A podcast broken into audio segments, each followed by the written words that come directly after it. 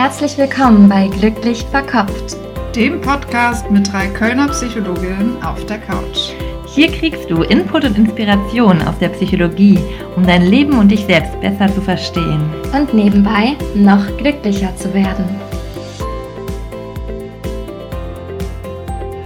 Herzlich willkommen bei Glücklich Verkopft, dem Podcast mit Psychologin auf der Couch. Wir sind Wiebke und Jessie, zwei Psychologinnen und Psychotherapeutinnen für Verhaltenstherapie in der Ausbildung. Und wir freuen uns sehr, dass ihr dabei seid bei unserer neuesten Folge zum Thema Angst. Wie erkenne ich, was meine zentralen Ängste sind, wo ich mich selbst ausbremse und behindere und wie kann ich meine Ängste dann auch abbauen? Und das wollen wir heute mit euch in der Folge ein bisschen erkunden. Ja, genau. Schon mal eine super Einleitung. Wir haben uns in der Vorbesprechung überlegt, was heute auch so die Abschnitte sein sollten, was wir euch heute alles erzählen wollen. Zuerst wollen wir uns mal angucken, warum haben wir überhaupt Angst? Also was ist so der Hintergrund von Angst? Ähm, wofür ist Angst auch zentral und wichtig? Und was gibt so klassische Reaktionen auf Angst? Und dann wollen wir aber auch mit euch mal zusammen herausfinden, was so eure zentralen Ängste sind. Weil Angst ist ja so ein Phänomen, dass wir Angst nicht gern spüren und deswegen oft auch nicht so tief in die Angst reingehen und deswegen auch oft gar nicht so wissen, was ist eigentlich unsere ganz zentrale Angst dahinter. Aber es lohnt sich, das rauszufinden, weil wir wollen euch danach auch Wege aus der Angst zeigen. Und ein Weg kann eben sein, sich seinen Ängsten zu stellen und neue Erfahrungen zu machen, weil viele von unseren Ängsten in unserem heutigen Alltag vielleicht gar nicht mehr so sind, wie wir es früher mal erlernt haben. Genau, also die Folge ist nicht nur was von euch, wenn ihr unter starken Ängsten leidet, eine Angststörung habt, eine Phobie habt, sondern es geht um unsere ganz alltäglichen Ängste, die wir alle haben, die relativ individuell sind, also auch um verschiedene Themen kreisen können ja, am Ende der Folge habt ihr da hoffentlich eine Idee und vielleicht auch was, was ihr mal ausprobieren wollt, anders machen wollt. Genau, wir haben gedacht, wir steigen mal so ein bisschen ein und ähm, nennen so ein bisschen die Funktion von Angst. Also früher und heute ist es total zentral, dass wir ja vor Gefahren, die unser Leben oder Dinge, die zentral wichtig sind für unser Leben bedrohen, dass wir die eben ja vermeiden oder eben Wege da finden, dass wir das nicht erleben. Ne? Deswegen ist Angst früher wie heute ein ganz wichtiges Gefühl. Jessie, was gibt es denn so für klassische Reaktionen auf Angst? Irgendwie sind wir da ja noch relativ in der Steinzeit hängen geblieben eigentlich. Vielleicht magst du das mal erklären. Genau, ja, also Angst hat uns ja eigentlich immer gezeigt, was für uns wirklich gefährlich ist. Und dann war es meistens eine ganz gute Idee, wenn zum Beispiel wir Angst hatten vor einem wilden Tier oder über eine gefährliche Hängebrücke zu gehen, das zum Beispiel auch einfach nicht zu machen oder schnell wegzurennen, uns vorher vielleicht bis oben hin zu bewaffnen, damit das, damit das wilde Tier keine Chance hat zum Beispiel. Und das sind verschiedene Arten, auf Angst zu reagieren, nämlich einmal zu vermeiden, die Situation, nicht mehr hinzugehen oder ja, sich zum Beispiel so sehr vorzubereiten ähm, auf die Situation, dass die Angst weniger wird. Mhm. Also das eine eher so Vermeidung und das andere eher ja so ein bisschen der Kampfmodus im Sinne von man tut alles, um sich der Angst zu stellen, dem potenziellen Angstobjekt mit Erfolg zu begegnen. Das mhm. ist so das. Und gibt es auch noch einen dritten, eine dritte Möglichkeit, wenn das beides irgendwie nicht funktioniert? Äh, ja, totstellen. Ja, das klassische Totstellen. Das kennt man ja aus dem Tierreich. Wie ist das denn, ähm, wie kann man das denn übertragen auf, äh, ja, auf unsere Probleme heute, wo wir Angst erleben? Ja, wir können uns ja mal ein Beispiel raussuchen, wo vielleicht einige auch Angst kennen. Und das könnte ja so eine Angst vor Prüfung sein, eine Prüfungsangst. Mhm. Vielleicht von einer mündlichen Prüfung, für die man weiß, man müsste einiges tun.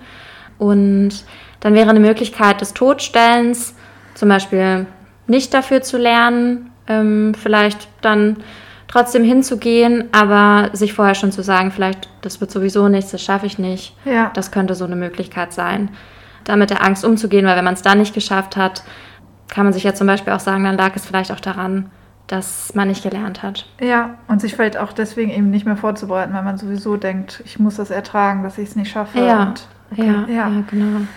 Ja, wir können ja bei dem Beispiel mal bleiben. Eine andere Möglichkeit haben wir jetzt schon gesagt, wie wir Menschen mit Ängsten umgehen. Manchmal ist Vermeidung. Was, was wäre Vermeidung in dem Beispiel? Ja, wäre vielleicht irgendwie Prüfungstermine immer nach hinten zu verschieben, ne? also sogar so weniger Prüfungen in, in eigentlich zu machen, als vielleicht so zum Beispiel im Studium geplant sind oder immer wieder den Prüfungstermin zu verschieben. Ja, oder kurz vorher wirklich nicht hinzugehen. Ne? Mhm. Ne? Also sich vielleicht krank zu melden mhm. oder ähnliches. Ja. ja, ja, also sich der Situation nicht auszusetzen, ja. die Angst. Oder vielleicht sogar würde. ein Studium gar nicht zu machen, weil man denkt, man möchte keine Prüfung machen. Mhm. Also man kann ja auch wirklich so große Entscheidungen an Vermeidungsverhalten ähm, orientieren. Mhm. Ja, wenn man die Angst nicht spüren möchte, ja. ja. Ja, und die dritte Möglichkeit ist Sicherheitsverhalten. In dem Fall könnte das sein, sich so krass vorzubereiten, dass es gar nicht mehr schiefgehen kann. Also von morgens bis abends zu lernen über einen ganz, ganz großen Zeitraum, viel mehr als die Kommilitonen, so dass man sich ganz sicher sein kann, dass man auf jeden Fall bestehen wird. Also mhm. so gar keine, gar keine Unsicherheiten mehr ja, zulassen. Genau, also dass man eigentlich alles tut, um nur die geringste Möglichkeit nicht mehr bestehen zu lassen, dass man irgendwie mit, mit dieser Angst, also dem Ausgang der Angst, so ein bisschen konfrontiert wird. Ne? Und das könnte jetzt beim, bei dem Beispiel mit der Prüfung sein, dass man eben wirklich extrem viel lernt, ne? dass man bis ins kleinste Detail versucht, alles zu können, dass man schon ganz früh anfängt, sich vorzubereiten und dass man so eben versucht, so auf jeden Fall alles zu kontrollieren, was mhm. möglicherweise schieflaufen könnte. Ne? Ja, und der, der Vorteil, der liegt erstmal auf der Hand, weil auch das senkt die Angst. Mhm. Sowohl wenn ich es vermeide, geht meine Angst erstmal runter, wenn ich da gar nicht erst hingehe, klar. Oder wenn ich so Sicherheitsverhalten habe, also ganz, ganz viel lerne und mir dann auch sicher sein kann, dass ich es auf jeden Fall bestehe. Auch das senkt die Angst. Allerdings hat es auch langfristig Kosten, weil ich nicht herausfinde, okay, die Prüfung wäre ja auch ganz okay bestehen zu gewesen, wenn ich ähm, einfach zwei Wochen dafür gelernt hätte, zum Beispiel, genau, jeweils zwei Stunden am Tag. Das Risiko ist so, dass wir immer den Erfolg, also wenn es doch irgendwie gut ausgeht, auf, darauf schieben, dass wir uns ja zum Beispiel so angestrengt haben oder dass wir eben besonders aufgepasst haben. Ne? Also dass wir das immer dann darauf beziehen und deswegen eben ja nie die Erfahrung machen können, dass zum Beispiel auch mit einer normalen, guten Vorbereitung, dass das ausreichend ist zum Beispiel. Ne? Ja. Mhm. Ja, genau. Es gibt ja verschiedene ähm, Körpersysteme, die auf Angstreize reagieren. Und da spielt unser sympathisches und parasympathisches Nervensystem eine Rolle. Und es gibt Menschen, die grundsätzlich eher eine Fight-or-Flight-Reaktion haben. Das heißt, die kämpfen oder fliehen, da fährt das System quasi hoch, geht in die Aktivität. Und dann gibt es Menschen, die eher zu so einer Freeze-Reaktion neigen, also die eher einfrieren, die ähm, sich dann auch nicht mehr wehren. Also das wäre dieses Todstellen zum Beispiel. Wir wollen uns im Weiteren aber vor allen Dingen eben angucken, welches Vermeidungsverhalten hängt mit unseren Ängsten zusammen und welches Sicherheitsverhalten hängt mit unseren Ängsten zusammen, weil uns das manchmal vielleicht gar nicht so bewusst ist, warum wir zum Beispiel eine bestimmte Sache auf keinen Fall machen oder auf keinen Fall erleben wollen oder warum wir bestimmte Situationen auch nicht aufsuchen, die für andere Menschen gar kein Problem darstellen. Und das ist eigentlich die Überleitung zu dem nächsten Teil, wo wir gucken wollen, was können denn so zentrale Ängste sein und wie kann man da rankommen. Genau, ne, weil es gibt ja viele Ängste, die wir auch irgendwie alle teilen, wie zum Beispiel früher eine Angst vor Höhe ne, und vielleicht immer noch, wenn wir in ganz großer Höhe sind und runterschauen, kriegen wir alle so ein bisschen mulmiges Gefühl oder Angst vor, vor dem Tod vielleicht, auch Angst vor Kriegen. Ne? Also es gibt einfach ja so reale Ängste. Mhm. Oder wenn wir einen Tiger in der freien Wildbahn sehen, glaube ich, kriegen wir auch alle Angst. Also so Ängste, die uns alle verbinden. Aber mhm. wir unterscheiden uns auch andererseits sehr stark in Situationen, die uns Angst machen. Ne? Zum Beispiel bei der Prüfungsangst, manche haben da sehr starke Angst vor und für manche ist es nur so ein leichtes, unangenehmes Gefühl. Und manche freuen sich vielleicht sogar darauf, sich so ein bisschen beweisen zu können. Mhm. Ne?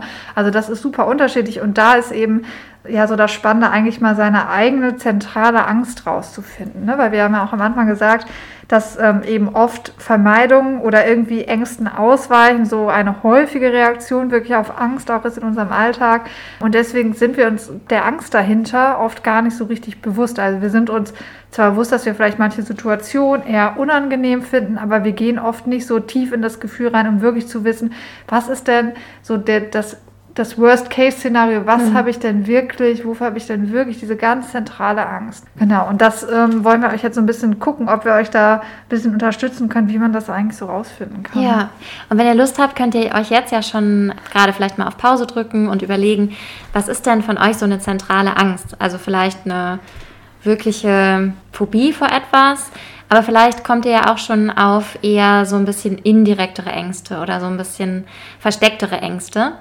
Und wenn nicht, dann wollen wir euch da jetzt auch noch so ein bisschen durchleiten. Genau, ne? also was wir, glaube ich, auch oft haben, vielleicht habt ihr ja schon die Folge zu Grundbedürfnissen gehört. Ähm, also es gibt so zentrale Bedürfnisse, zum Beispiel unser Wunsch, die Kontrolle zu behalten.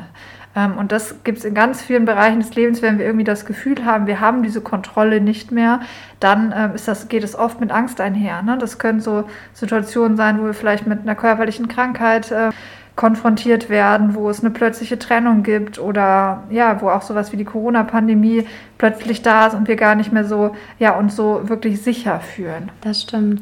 Und das hängt, glaube ich, auch mit den mit den Schemata, mit den Glaubenssätzen zusammen. Ne? Ja. Wenn ich früh gelernt habe, ähm, ich muss die Kontrolle behalten, dann ist so ein Kontrollverlust zu erleben umso gefährlicher und löst umso mehr Angst dann aus und muss um, um jeden Preis verhindert werden. Auf jeden Fall, ne? So, also wie wir unser Bedürfnis nach Kontrolle, wie stark das ist oder wie wir auch damit umgehen, das ist dann nochmal sehr abhängig auch von unseren biografischen Erfahrungen, zum Beispiel, ob wir ängstliche Rollenvorbilder hatten oder ob wir irgendwie gelernt haben, die Welt ist gefährlich, ne? oder dein, dein Körper kann unter einer schweren Krankheit erkranken. Ne? Also das sind auch schon so Dinge, die wir auch schon relativ früh lernen können. Ja. Mhm. Eine andere zentrale Angst ist auch die Bindung zu verlieren und alleine dazustehen. Und da kann man sich ja auch schon vorstellen, dass das biologisch auch Sinn gemacht hat, weil wir Menschen ja auch aufeinander angewiesen gewesen sind, ne? gerade früher, um zu überleben und auch heute ja noch wahnsinnig unter Einsamkeit leiden. Und ähm, auch die kann sich in ganz verschiedenen Situationen zeigen. Also was glauben wir denn, wodurch könnten wir die Bindung verlieren? Und da sind Menschen wieder total unterschiedlich. Ne? Also zum Beispiel habe ich vielleicht Angst, wenn ich eine andere Meinung vertrete als alle anderen, dass ich dann ausgeschlossen werde, die Bindung verliere. Oder wenn ich mich zum Beispiel abgrenze, das ist auch eine Möglichkeit, dass ich gelernt habe, okay, wenn ich mich abgrenze, sind Mama und Papa vielleicht böse zu mir und reden nicht mehr mit mir oder so. Ja. Und dann könnte das eine zentrale Angst sein, ähm, wenn ich Nein sage, werde ich alleine gelassen. Genau, ne? Und dahinter stehen dann wieder so Glaubenssätze wie alleine komme ich nicht gut zurecht, ne? Also ich bin eher, fühle mich eher hilflos und habe so das Gefühl, alleine schaffe ich viele Dinge nicht. Und das können so ja zentrale Glaubenssätze dahinter sein. Und vielleicht könnt ihr euch jetzt ja mal so überlegen, was sind denn so Situationen, wo ihr so ein unwohles Gefühl habt. Ne? Es mhm. gibt ja oft so Vorstufen von Angst. Ne? Oft ist es ja nicht so eine panische Angst, sondern irgendwie so eine Unruhe oder so eine Nervosität ne? oder ähm, ja irgendwie so ein Gefühl von Vorsicht. Ne? Das können ja alles so milde Ausprägungen von Angst sein und dass ihr vielleicht mal euch die Situation genau anguckt und auch mal äh, euch so fragt, was sind so die spezifischen Bedingungen in dieser Situation? Also bei welchen Personen zum Beispiel tritt das auf? Oder in welchem Zustand seid ihr, wenn ihr das besonders fühlt? Oder in welcher Situation befindet ihr euch, dass ihr euch das nochmal so ein bisschen klar macht? Weil ähm, zum Beispiel, wenn man Angst hat, aufgrund von ähm, ja, seiner eigenen Meinung zum Beispiel abgelehnt zu werden, kann es auch sein, dass man sich das bei engen Freunden zum Beispiel traut, weil man denkt, okay, nee, bei denen fühle ich mich sicher, da kann ich meine Meinung sagen. Aber zum Beispiel vor dem Vorgesetzten oder vor Autoritätspersonen man eben Angst hat, okay, hier traue ich mich das nicht mhm. so richtig. Ne? Oder es kann auch genau andersrum sein. Man kann auf der Arbeit total selbstbewusst auftreten und dann in einer engen Paarbeziehung ja. total Angst vor diesem Bindungsverlust haben. Genau, ne? Und das ist so das Spannende, das ist so, dass wir so bestimmte Schemata haben. Das sind so ganz bestimmte Bedingungen, die wir abgespeichert haben, wann eine Angst auftritt. Ne? Also wann zum Beispiel Wut oder so gefährlich ist. Ne? Mhm. Zum Beispiel in engen Beziehungen. Und ähm, das heißt, es müssen auch so ganz spezifische Situationsbedingungen zusammenkommen, dass dieses Schema aktiviert wird. Und dann werden auch diese Ängste eben so stark mhm. aktiviert. Ja, das ist so die spannende Frage, mal zu gucken, in welchen Situationen spüre ich vielleicht auch eine Blockade oder bin ganz festgelegt, ich kann jetzt nur auf die eine Art und Weise antworten oder mich verhalten und alles andere ist für mich gar nicht, gar nicht wirklich denkbar. Es ja. könnte auch sein Verhalten, für das ihr dann andere Personen stark kritisieren würdet, wenn die sich da anders verhalten als ihr. Auf der anderen Seite vielleicht auch, wo ihr denkt, boah, es wäre echt cool, aber ich könnte niemals zum Beispiel so klar meine Meinung sagen oder alle Prüfungen zum ersten Termin schreiben. Genau, und ich glaube, spannend, um nochmal seine zentralen Ängste rauszufinden, ist auch, dass man sich vielleicht mal fragt, seit wann habe ich diese Angst schon? Ne? Also vielleicht kennt ihr das ja schon aus ganz frühen Erfahrungen, ne? vielleicht nicht ganz genauso, wie ihr es heute erlebt, aber ähm, vielleicht so ähnlich, ne? bei Konflikten mit den Eltern oder bei Angst vor Bewertungssituationen. Vielleicht auch, wie ist das so ein bisschen entstanden? Ne? Zum Beispiel, vielleicht hattet ihr jemanden, der sehr leistungsorientiert ist und dann hat so eure Angst begonnen, dass ihr vielleicht die Leistung nicht erbringt. Und das können so Wege auch schon sein, um mal herauszufinden, was steckt denn eigentlich hinter meiner Angst. Weil es ist ja, wie gesagt, oft so, dass wir die Angst nicht zu Ende denken und ich glaube, da lohnt es sich nochmal so einen Blick hinzuwerfen. Also, dass ihr wirklich mal, wenn ihr diese Situation nochmal erlebt, versucht so ein bisschen in euch reinzuspielen, okay, was wäre denn, wenn ich jetzt dieses Sicherheitsverhalten, was wir eben erklärt haben, also so ne, versucht schon die Angst einzudämmen, wenn ihr das nicht macht, was kommen denn da für Ängste? Was sind für Ängste dahinter eigentlich? Also das kann man sich auch natürlich fragen, wenn man nicht in der äh, konkreten Situation ist, sondern vielleicht, wenn man mal über solche Situationen nachdenkt, sich einfach zu fragen, was wäre dann, was wäre dann, also wirklich mal in sich reinzuspüren, zu, sich vorzustellen, wenn man zum Beispiel eben nicht versucht, die Angst zu vermeiden, was denn eigentlich schlimmstenfalls mhm. passieren könnte. Ja, ja. Denn auch zum Beispiel bei der Prüfungsangst steckt wahrscheinlich mehr dahinter als die Prüfungsangst. Also die ist vielleicht noch gar nicht die zentrale Angst, sondern ja was wäre denn, wenn ich die Prüfung nicht bestehen würde? Dann würde ich vielleicht mein Studium verlassen müssen. Was wäre dann? Dann würde ich keinen Job mehr Job finden. Was wäre dann? Und dann kann es in unterschiedliche Richtungen gehen. Vielleicht ich stehe alleine da auf der Straße, ich habe einen Kontrollverlust, weil ich arbeitslos bin und mich keiner unterstützt oder ich verliere die Zuneigung, die Bewunderung von meinen Eltern. Also das kann dann in unterschiedliche Richtungen weitergehen und so kann man immer weiter fragen, welches Grundbedürfnis auch darunter für einen ganz individuell steckt, was da, was da bedroht ist von der Angst. Genau, ne, das kann ja bei ähm, Prüfungsangst zum Beispiel so de, der Selbstwert sein. Also wir alle haben ja so das Bedürfnis, dass wir Anerkennung finden, dass wir so, wie wir sind, okay sind. Und ähm, eine Prüfungsangst kann eben diese Angst vor dem Selbstwertverlust so ein bisschen darstellen. Was aber auch spannend ist, das ist bei Leistung oder Bindungsangst auch, äh, da habe ich schon versprochen, weil ich was über Bindung sagen will gleich, dass es bei Leistungsprüfungsangst auch oft tatsächlich so die Angst vor Bindungsverlust dahinter stehen kann. Ne? Zum Beispiel, wenn Eltern sehr leistungsorientiert sind, haben wir auch vielleicht gelernt, okay, meine Eltern lieben mich doch nicht so doll vielleicht, wenn ich nicht ihr Bild erfülle. Ne? Mhm. Mhm. Ja. Ne, da geht es dann eher um Bindung. Also so wie ich dann bin, bin ich nicht gut genug für meine Eltern und dann verliere ich irgendwie so deren, deren Nähe. Mhm. Ja. Also ihr könnt von zwei Richtungen drauf gucken. Ihr könnt entweder im Hier und Jetzt gucken, welche Muster habe ich, welche Situationen vermeide ich, welche, welche Ängste oder Situationen, wo ich mich unwohl fühle, kommen da auf. Oder ihr schaut in die Kindheit, in die Biografie. Und dazu haben wir zum Beispiel auch eine Folge zum Thema Glaubenssätze, ja. weil es da einen sehr engen Zusammenhang gibt. Also was löst Angst in mir aus? Das sind meistens Dinge, die ich eben in der Kindheit gelernt habe, die nicht sein dürfen oder die ähm, ja ganz elementar wichtig sind, dass ich ähm, etwas, etwas schaffe zum Beispiel. Genau, und was ja auch oft gar nicht so leicht zu identifizieren ist, was eigentlich das konkrete Sicherheitsverhalten ist. Und vielleicht können wir da nochmal so ein bisschen hinschauen, weil ähm, das ist so gleich bei den Wegen aus der Angst eigentlich auch wichtig, dass man so ein bisschen weiß, wie ähm, reduziere ich denn eigentlich im Moment noch meine Angst? Wie weiche ich meine Angst so ein bisschen aus? Mhm. Ja, ja, okay. Also dann nehmen wir vielleicht, wir haben ja gerade eben schon mal das Prüfungsangstbeispiel gehabt, da wäre es ja unglaublich ganz, ganz viel zu lernen, nicht aufzuhören, keine Pausen zu machen und so sicher zu gehen, dass man die Prüfung zu 110 Prozent besteht. Ja, und das finde ich auch schon spannend. Vielleicht identifiziert man das am Anfang gar nicht so als Sicherheitsfall, sondern man denkt, okay, ich bereite mich halt gut vor, es ist mir halt mhm. halt wichtig, ne? Aber dann wird es vielleicht zum Beispiel, wenn man mal nicht so viel Zeit hat für eine Prüfung zu lernen, ähm, dass man dann mit so einer starken An Angst konfrontiert wird. Ne? Das ist so ein Zeichen, dass es doch mhm. auch eine Form von Angstbewältigung ja, ist, so stimmt. viel zu lernen. Ne? Und dann vielleicht in die Vermeidung geht und die Prüfung schiebt. Ja, genau, mhm. wenn man eben sich dieser Angst dann nicht stellen möchte, genau. Mhm. Ja, ja. Ne, was nicht heißen soll, man soll nicht lernen, das wäre jetzt, also das ist jetzt nicht die richtige Lösung, aber es geht um dieses sehr übermäßige und also wenn ihr das macht, dann habt ihr euch da wahrscheinlich jetzt auch schon dran erkannt. Und vielleicht, vielleicht auch so dieses Gefühl, das ist nie gut genug. Also man hat immer noch, okay, das könnte noch abgefragt werden oder das könnte noch passieren. Ne? Also dass man auch so sehr von vielleicht Angst motiviert mm, wird ne? und dass man es einfach nicht lassen kann. Ja, es geht auch in die Richtung Perfektionismus. Ne? Ich glaube, Perfektionismus hat wahrscheinlich dann auch oft mit der Angst zu tun. Genau, kann. Ich würde sagen, da gibt es wieder unterschiedliche Ursachen. Kann einmal eben, dass man eben Angst hat zu versagen, aber es kann auch kann natürlich auch sein, dass man dafür besonders brennt, dass man Anerkennung haben möchte darüber ne? und dass man sich deswegen mm. besonders mm. perfektionistisch verhält. Ne? Ja. ja, genau. Aber Sicherheitsverhalten wollten wir gerade nochmal überlegen. Ähm, wenn ich zum Beispiel eine Angst habe, aus einer Gruppe ausgeschlossen zu werden oder Bindung zu verlieren, könnte ich mir vorstellen, dass Sicherheitsverhalten in die Richtung gehen könnte, ganz besonders nett zu sein, ganz besonders den anderen gefallen zu wollen, nicht zu widersprechen, vielleicht meine Meinung auch nicht zu sagen, um niemanden zu verärgern. Ähm, vielleicht klassisch eher so mitläufermäßig dabei zu sein oder immer ein offenes Ohr für jeden zu haben, ne? vielleicht auch so everybody's darling zu sein, um nirgendwo anzuecken. Also es kann sich ja auch auf unterschiedliche Art und Weisen zeigen. Aber auch da wieder ein sehr viel investieren, um auf gar keinen Fall in die Situation zu kommen, dass, ja. die, dass, die, dass die Angst eintritt. Also dass ich zum Beispiel abgelehnt werde. Und Situationen, wo ich abgelehnt werden könnte, wo ich die Erfahrung machen könnte, könnte ja sein, ich habe eine andere Meinung als die Mehrheit der Gruppe und zum Beispiel ich möchte einen anderen Film im Kino sehen und ich sage das auch.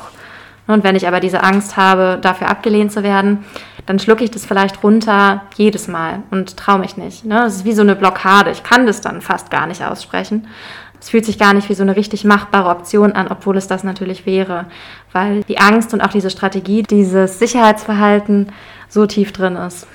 Ja, genau, auch ein sehr gutes Beispiel, was bestimmt viele von euch auch kennen, ne? dass man viele soziale Situationen hat, wo man eben ja aus Angst auch bestimmte Dinge nicht sagt oder bestimmte ähm, Meinungen eben nicht äußert. Und vielleicht noch zum Thema Kontrollverlust, da gibt es, glaube ich, auch viele Dinge, die wir eben, wenn wir einen Kontrollverlust erlebt haben, dann tun, damit das nicht mehr passiert oder eben den Kontrollverlust zu verhindern. Kann sein, wenn man mit einer körperlichen Krankheit konfrontiert ist, dass man danach ähm, auch wenn vielleicht diese Krankheit wieder verheilt ist, vielleicht sehr vorsichtig wird, sich vielleicht sehr schont oder oft zum Arzt geht oder den Körper sehr genau beobachtet. Ne? Und das, wie ihr merkt, da sind ja auch viele sinnvolle Sachen dabei, aber wenn das ähm, so stark wirkt, dass, es, dass man eigentlich vielleicht rational weiß, es ist jetzt ein bisschen zu viel und ich habe sehr oft Angst, macht mir sehr viele Gedanken, ne? dann ähm, kann das auch so ein Sicherheitsverhalten sein, was nur so kurzfristig mhm. einen beruhigt, zum Beispiel so ein Arztbesuch, aber dann hat man das Gefühl, man muss immer wieder diese Sicherheit einfordern, sonst hat man immer wieder Angst eben vor diesem Kontrollverlust. Ja, ja, und das kann dann ja auch in eine, in eine Art Hypochondrie oder sowas abrutschen, ne? so wie du das ja. jetzt beschrieben hast. Ja. Ähm, das ist natürlich auch sowieso, wir beschreiben das jetzt so Ängste, wie sie im Alltag auftreten, aber es ist auch dann ein schleichender Übergang, dass es auch in eine Angststörung übergehen kann. Ne? Genau, ne? oder du eben hattest auch so sozialphobische Ängste genau. vielleicht vor bestimmten Situationen, ja. dass man sich da irgendwie dass man da unangenehm auffällt ne, und sich deswegen mm. sehr zurückhaltend verhält. Ja. ja, oder Angst vor Kontrollverlust und daher versuchen, sehr zwanghaft Dinge zu kontrollieren, kann dann auch in eine Zwangsstörung zum Beispiel genau, ja. ähm, übergehen. Ja, auf ja. jeden Fall.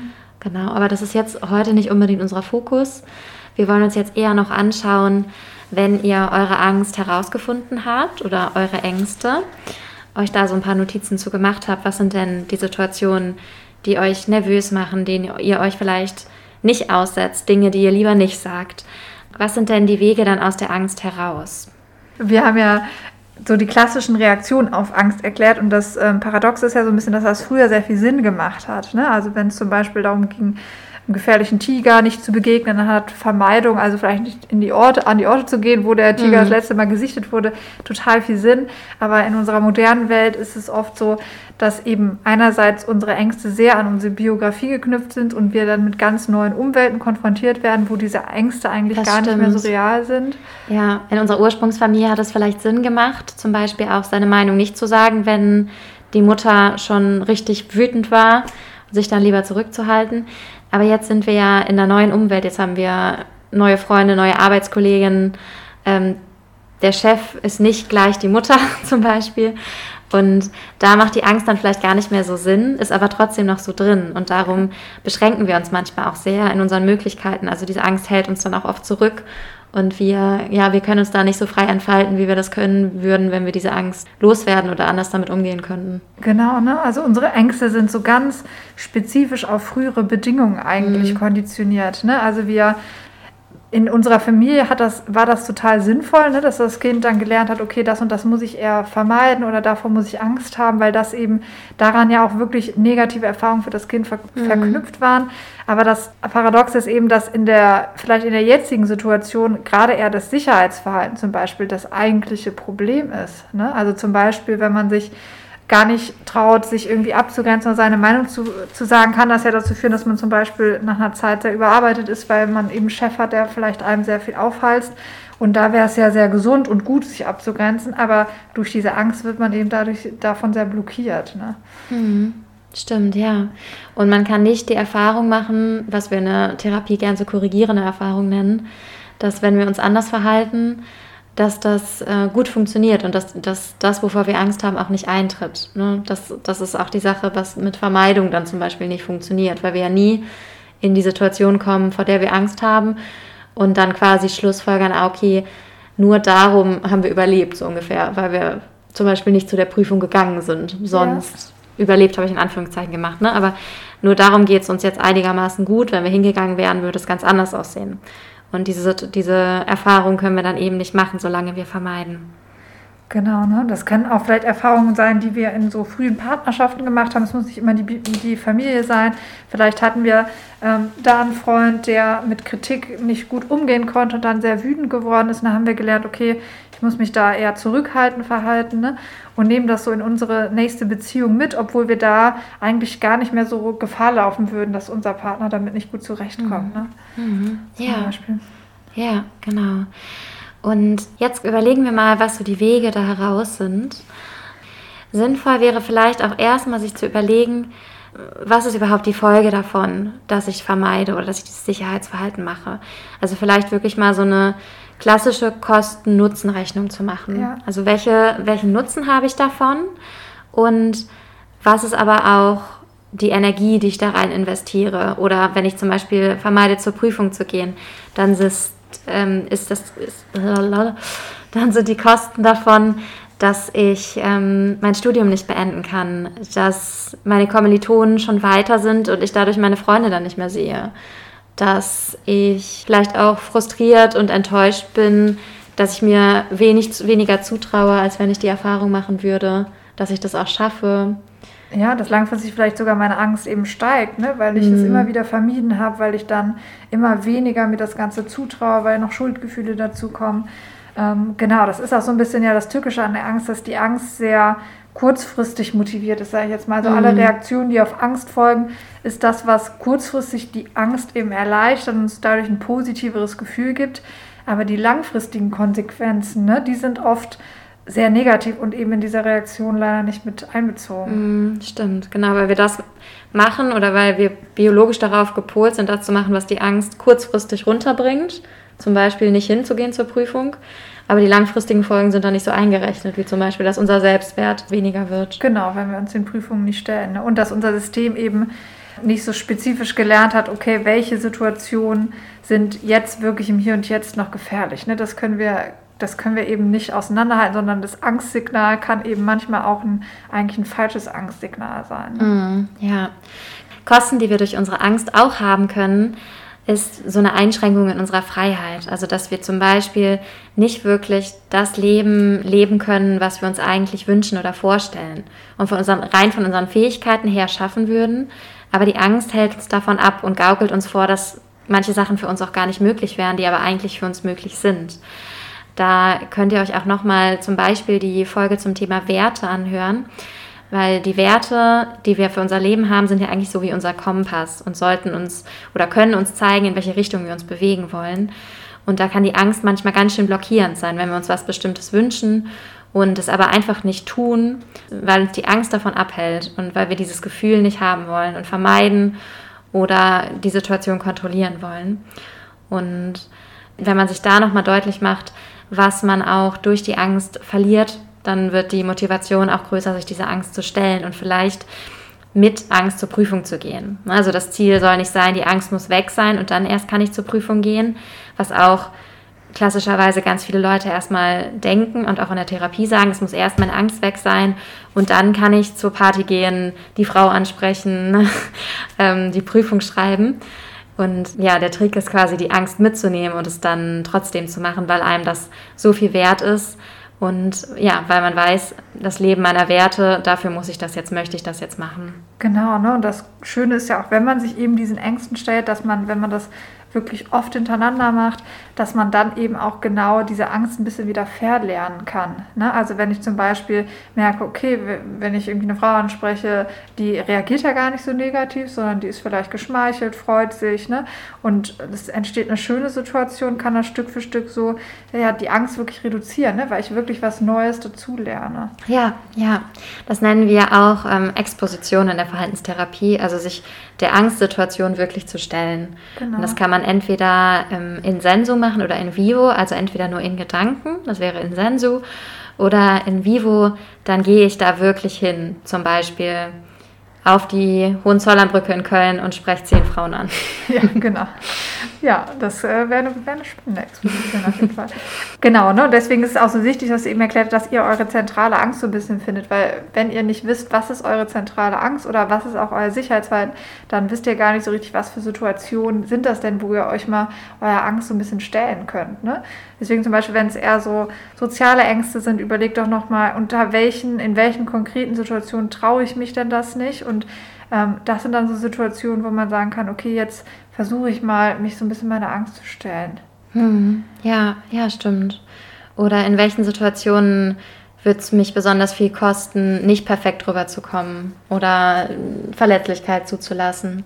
In manchen geht es vielleicht, in manchen geht es nicht und sich dann nochmal zu fragen, warum, was ist denn so die Angst dahinter und ja, auch da vielleicht mal ein Stück weit mehr zum Beispiel Verletzlichkeit, echte Gefühle zulassen, wenn das eure Angst ist und ihr zum Beispiel immer sehr stark rüberkommen wollt. Ja, und das Spannende ist ja auch, bei, wenn man sich so anschaut, was sind eigentlich so Eigenschaften von Angst, wenn es jetzt wirklich so um konkrete Situationen geht. Manche haben ja auch zum Beispiel Angst vor Bahnfahren oder Menschenmengen. Das sind so Therapiesituationen, die man dann manchmal hat.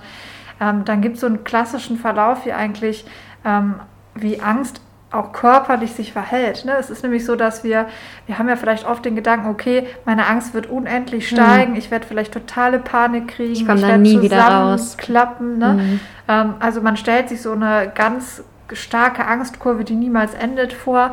Und das Spannende ist, dass unser Körper aber für so eine dauerhafte Angst über wirklich einen langen Zeitraum gar nicht so richtig ausgerüstet ist. Das heißt, irgendwann sind alle, alle Hormone gefeuert, alles, was der Körper so zu bieten hat, um Angst, auf Angst zu reagieren, ist irgendwann auch erschöpft. Und dann ist das Spannende, dann geht die Angst natürlicherweise wieder runter. Mhm.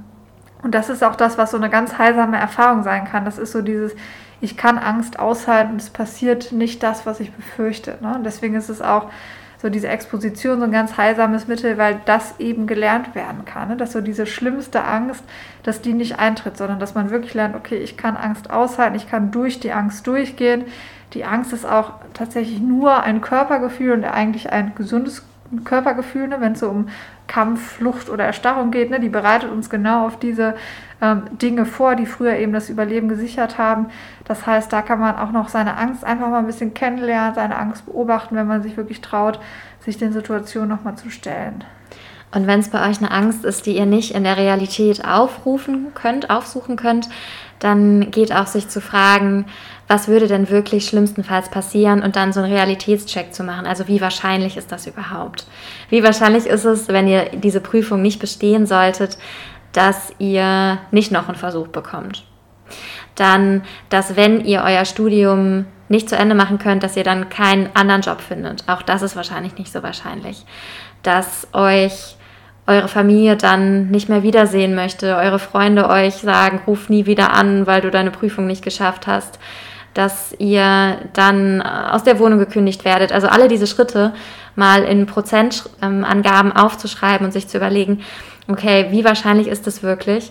Und sich dann zu überlegen, okay, diese 0,01 Prozent ist es das wert, da so viel Energie reinzustecken? Oder kann ich es dann vielleicht sogar schaffen? Also wie, wie angemessen ist meine Angst? Wie realistisch ist das, das, wovor ich Angst habe, wirklich, wirklich, wirklich eintritt? Ja, das ist ja auch so spannend, dass wir oft, wir haben eine bestimmte Angst und dann unterschätzen wir, was selbst wenn dieser Zustand eintritt, was es dann noch alles für Möglichkeiten für uns gibt, ne? weil wir gar nicht so weit denken wollen, dass wir uns eigentlich damit gar nicht auseinandersetzen und da auch unsere, unsere Gedanken so ein bisschen stagnieren. Und da lohnt es sich manchmal, ja, sich den Worst Case vielleicht auch vorzustellen und sich wirklich mal reinzufühlen, was wäre dann, sich in die Situation reinzufühlen. Das ist schon so eine Angstexpo so ein bisschen, ne? je nachdem, was ihr auch für zentrale Ängste habt. Aber dann lohnt es sich manchmal da auch noch, dass es vielleicht selbst da wenn ihr euch wirklich so Schritt für Schritt vorstellt, was würde ich an dem nächsten Tag tun, mit wem würde ich sprechen, ne? Mhm. Ähm, dass es da oft dann doch nochmal einen ganz anderen Verlauf nimmt, als das, was man sich vielleicht vorstellt, beziehungsweise vorher gar nicht vorgestellt hat, weil man mhm. da oft mhm. meistens gar nicht weitergeht. Ja, genau. Bei Angst hört man meistens an so einem bestimmten Punkt auf und äh, denkt da nicht mehr weiter ne? und ist dann nur so, und das wäre die Katastrophe oder und das wäre das Ende für mich. Und ja. bei ganz vielen Situationen geht es da auf irgendeine Art und Weise auch trotzdem weiter. Ja, ja. ja. Und was ihr dann noch machen könnt, wenn ihr vorher auch über Glaubenssätze schon nachgedacht habt oder eure Angst auch mit einem Glaubenssatz zusammenhängt, dann einen neuen Glaubenssatz zu formulieren. Also angenommen, wir gehen nochmal auf diese Verletzlichkeit. Der vorige Glaubenssatz war, ähm, ich darf mich niemals schwach zeigen. Ne? Und ganz viel Angst, wenn man etwas preisgeben müsste über sich zum Beispiel oder sagen müsste, dass einem etwas zu viel ist, dass man etwas nicht möchte zum Beispiel, dann könnte man für sich den neuen Glaubenssatz formulieren, ich bin auch in Ordnung, wenn ich verletzlich bin oder wenn andere Menschen sehen, dass ich traurig bin. Oder ich kann auch mit Angst zum Beispiel, ich kann Situationen auch überstehen, ich kann Angst aushalten. Fällt ja. dir noch was ein? Ja, ich glaube, das ist ganz spezifisch, ne, wirklich auf diesen Glaubenssatz so ein bisschen mhm. ähm, bezogen, den man dann hat. Und da lohnt es sich wirklich, sich nochmal vielleicht auch Situationen vorzustellen, wo der eben nicht mehr zugetroffen hat. Also manchmal hat man ja schon Erfahrungen im weiteren Leben gemacht, wo man gemerkt hat, okay, ähm, eigentlich trifft das oft gar nicht mehr zu. Zum Beispiel, ich darf nicht wütend werden oder so. Ne? Und dass man ganz viele Situationen erlebt hat, wo das kein Problem war und dass man halt als Erwachsener auch ganz neue Möglichkeiten und viel unabhängiger von anderen Menschen auch ist, dass man da nochmal sich das wirklich ganz bewusst macht und sich darin bestärkt, okay, ich kann vielleicht auch mit bestimmten Konsequenzen umgehen und viele von denen werden gar nicht eintreten. Mhm. Stimmt, ja. Ja, und vielleicht nochmal für die Prüfungsangst könnte der Glaubenssatz sein, ähm, ich darf es probieren, zur Prüfung zu gehen und es ist nicht das Ende, wenn ich das nicht schaffen sollte. Ja, ja. Und sich vielleicht auch wirklich mal vorzustellen, okay, was ist, wenn ich durchfalle, was ist, wenn ich nicht die Not habe, die ich mir wünsche, ne, sich da wirklich mal nochmal reinzufühlen und vielleicht auch zu spüren, im Hier und Jetzt ist das gar nicht so mehr, ist das nicht mehr mit diesen drastischen Konsequenzen verbunden, wie es sich früher vielleicht für uns angefühlt hat. Ne? Mhm. Ja. ja, ja. Okay, also vielleicht nochmal ganz wichtig, so bei den Wegen aus der Angst, einmal wirklich seine zentralen Ängste rauszufinden, auch sein Sicherheitsverhalten rauszufinden und da, um darüber wirklich dann zu schaffen, dass man sich den Situationen stellen kann und oft ist es eine Sache von Wiederholung. Also wenn, wenn wir es einmal gemacht haben, reicht es oft noch nicht, weil diese alten Schemata eben so tief in uns drin sind, sondern es lohnt sich, das öfters zu machen, das in verschiedenen Situationen zu machen und sich danach auch wirklich das ja nochmal so innerlich zu festigen, was man daraus denn Positives gelernt hat. Ne? Weil sonst gehen so Erfahrungen manchmal auch so an einem vorbei, wenn man sich nochmal ganz bewusst macht, okay, heute habe ich doch zum Beispiel meine Meinung auf der Arbeit gesagt und es ist wirklich nichts Negatives mm. passiert. Dass wirklich auch dann nicht auf äußere Bedingungen oder so attribuiert, sondern sich wirklich bewusst macht, okay, vielleicht muss ich das, bevor ich Angst habe, wirklich nochmal mhm. hinterfragen. Voll gut, dass du es nochmal sagst, weil wir haben ja auch gern so eine selektive Wahrnehmung. Also wenn, wenn wir glauben, zum Beispiel, das ist immer ganz schlimm, wenn wir unsere Meinung sagen, dann fallen uns die Situationen vielleicht auch viel mehr auf, wo, wo das bestätigt wird, als die, wo das ähm, nicht bestätigt wird. Und sich das dann nochmal so sehr deutlich zu machen, ach krass, heute habe ich ja meine Meinung gesagt und die anderen fanden es gut oder fanden es gut oder fanden es neutral. Ja, ja. Und genau. ähm, sich das nochmal deutlich zu machen oder vielleicht auch mal aufzuschreiben. Genau. Und ja. Und erste Schritte können auch so sein, dass man vielleicht so Stück für Stück das Sicherheitsverhalten abbaut. Also dass man mal in einem etwas für einen eher sicheren Kontext anfängt, Kritik zu üben, dass man das quasi so gestuft, wie so ein gestuftes Vorgehen mhm. angeht ähm, sich dann Stück für Stück immer mehr den zentralen Ängsten so ein bisschen zu nähern. Ne? Ja. ja, oder wenn wir nochmal zur Prüfungsangst gehen und ihr seid so jemand, der übermäßig ganz, ganz viel lernt, euch vielleicht immer mal zwischendurch einen Tag zu nehmen, wo ihr nichts macht. Ja, das wäre genau. wahrscheinlich schon eine krasse Überwindung, ne? Ja, ja. Oder ein bisschen später anzufangen zu lernen oder einen Tag vorher vielleicht euch eher was Schönes vorzunehmen. Ne? Also wirklich irgendwie auch so ein Endpunkt. Also ich lerne nur bis 7 Uhr oder so und danach mache ich was Schönes. Solche Sachen können einen dann da so, so ranführen. Ne? Und dann, wenn die Angst kommt, eben mal wirklich auch diese Angst so ein bisschen auszuhalten, auch vor dem Hintergrund, dass man eben weiß, die Angst geht runter und es lohnt sich immer dieser Weg, ne? weil es lohnt sich, weil wir nur dann die Möglichkeit haben, wirklich diese Glaubenssätze zu hinterfragen, weil wir sonst nie erfahren können, okay, es hat nicht nur wegen dem Lernen gut geknappt, sondern ich darf auch mal nicht zu viel lernen und die, ne, die Welt geht nicht unter. Das ist ja auch so dieses, selbst wenn die Note nicht so gut ist, vielleicht könnt ihr heute damit viel besser umgehen. Ne? Vielleicht mhm. habt ihr, ist euer Selbstwert heute auf ganz vielen anderen Faktoren basierend, dass das euch gar nicht mehr so zentral berührt, wie das vielleicht früher noch so war. Mhm. Ja, also ihr merkt, es ist ein Angst ist ein Thema, was auf ganz unterschiedliche Situationen zutreffen kann und ziemlich individuell ist. Wir hoffen, wir haben trotzdem so ein paar Tipps geben können oder so ein paar Situationen aufzeigen können und ihr könnt darüber jetzt auch auf eure individuelle Angst kommen, die ja vielleicht nochmal was ganz anderes ist.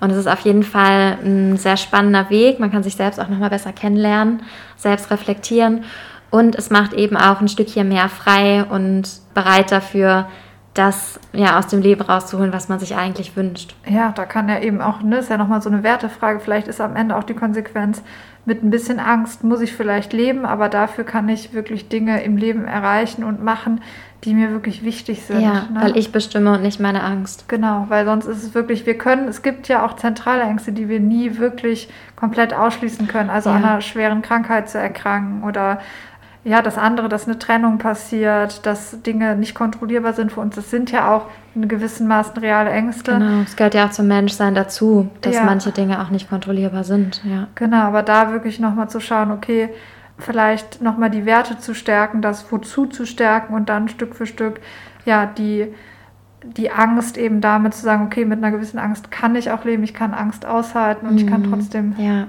das tun, was ich genau. ja tun möchte. Ich will das genug dafür, um die Angst in Kauf zu nehmen. Ja, genau. Ne? Ich glaube, Leben ohne Angst geht nicht. Wir haben ja auch gesagt, dass Angst eine ganz wichtige Funktion hat und Ängste können schwächer werden. Ne? Aber wie gesagt, oft werden wir vielleicht die kompletten Ängste oder die alte Programmierung dann auch nicht los. Und da lohnt es sich aber trotzdem zu sagen, okay, ich gehe den Weg und ich versuche es einfach um ein bisschen freier, selbstbestimmter zu sein und mehr Dinge zu tun können, die, mich, die mir wichtig sind. Ja, und da wollen wir euch Mut machen und auch ein bisschen unterstützen. Okay, sollen wir nochmal zusammenfassen? Ja, ich fasse nochmal kurz zusammen, genau. Also, wir haben damit gestartet, über die Funktion der Angst zu sprechen, die auch unser Überleben schon ganz früh zu Mensch Menschheitszeiten gesichert hat und das teilweise auch immer noch tut. Manchmal haben wir aber auch ähm, früh in unserem Leben durch bestimmte Erfahrungen Ängste gelernt, die wir eigentlich gar nicht mehr so richtig brauchen, aber die trotzdem so fest verankert sind und die uns dazu bringen, zum Beispiel bestimmte Situationen zu vermeiden oder ein Sicherheitsverhalten zu entwickeln. Also ähm, zum Beispiel etwas sehr stark zu kontrollieren, sehr stark vorzubereiten, immer perfekt zu sein diese Vermeidung und dieses Sicherheitsverhalten schränken uns dann manchmal unbewusst, manchmal bewusst auch darin ein, wie wir unser Leben gestalten können. Genau, und es lohnt sich nochmal auf die Reise zu gehen. Was ist eigentlich eure ganz zentrale Angst? Also mal den Gedanken der Angst zu Ende zu denken, sich gedanklich da reinzufühlen oder auch sich in Situationen zu begeben und zu versuchen, wirklich mal dieses Sicherheitsverhalten abzulegen und zu schauen, wo in, an welche Gefühle komme ich ran, welche zentralen Ängste, vielleicht auch bezogen auf meine grundlegenden Bedürfnisse wie Bindung oder Kontrolle stecken eigentlich dahinter genau, da ist auch schon ein bisschen so der, der Weg aus der Angst drin. Also ähm, durch, dadurch, dass man Vermeidungsverhalten abbaut, dass man sich den Situationen stellt, dass man eben lernen darf, im Hier und Jetzt sind viele Ängste ähm, gar nicht mehr so, wie sie damals waren. Ich kann neue Glaubenssätze erlernen und ganz wichtig, ich komme vielleicht einem werteorientierten Leben näher. Ich kann wieder Dinge tun, die mir einfach wichtig sind und vielleicht sogar lernen, okay, dafür lohnt es sich, die Angst auszuhalten. Ja, sehr schön. Okay. Und es gibt ja nicht nur Angst im Leben, es gibt ja auch Glück. Und wir haben ja unseren Glücksmoment der Woche. Ja, das ist eine gute Frage. Ähm, vielleicht wieder ein Erlebnis mit dir. Du erinnerst dich ja wahrscheinlich noch, dass wir ähm, das letzte Wochenende mal unsere künstlerische Ader versucht haben auszupacken. es ist ja bei mir so, wenn ich male, dann äh, gibt es einen schnellen Moment der Verzweiflung, wenn ich denke, dass das Bild in die Hose geht. Ich bin gespannt, es, war, äh, es ist ja noch nicht ganz fertig, ob es noch äh, zu einem vollen Glücksmoment kommt und ich es wirklich aufhänge, aber es war auf jeden Fall ein schöner Moment. Ja, ich bin ganz optimistisch. Ich sehe da Potenzial. ich sehe da Potenzial, ne? Okay. Ja, okay. Ja, dann bedanken wir uns bei euch fürs Zuhören. Falls euch die Folge gefallen hat oder unser Podcast euch generell gefällt und ihr uns über Apple hört, dann würden wir uns total doll über eine positive Bewertung freuen. Das ist immer mega schön für uns und schickt uns sehr gerne euren Glücksmoment der Woche und Themenideen, Feedback und was euch sonst noch so einfällt an glücklichverkopft at outlook.de, glücklich mit UE. Okay, dann wünschen wir euch noch eine schöne Woche und bis bald. Bis bald. Tschüss.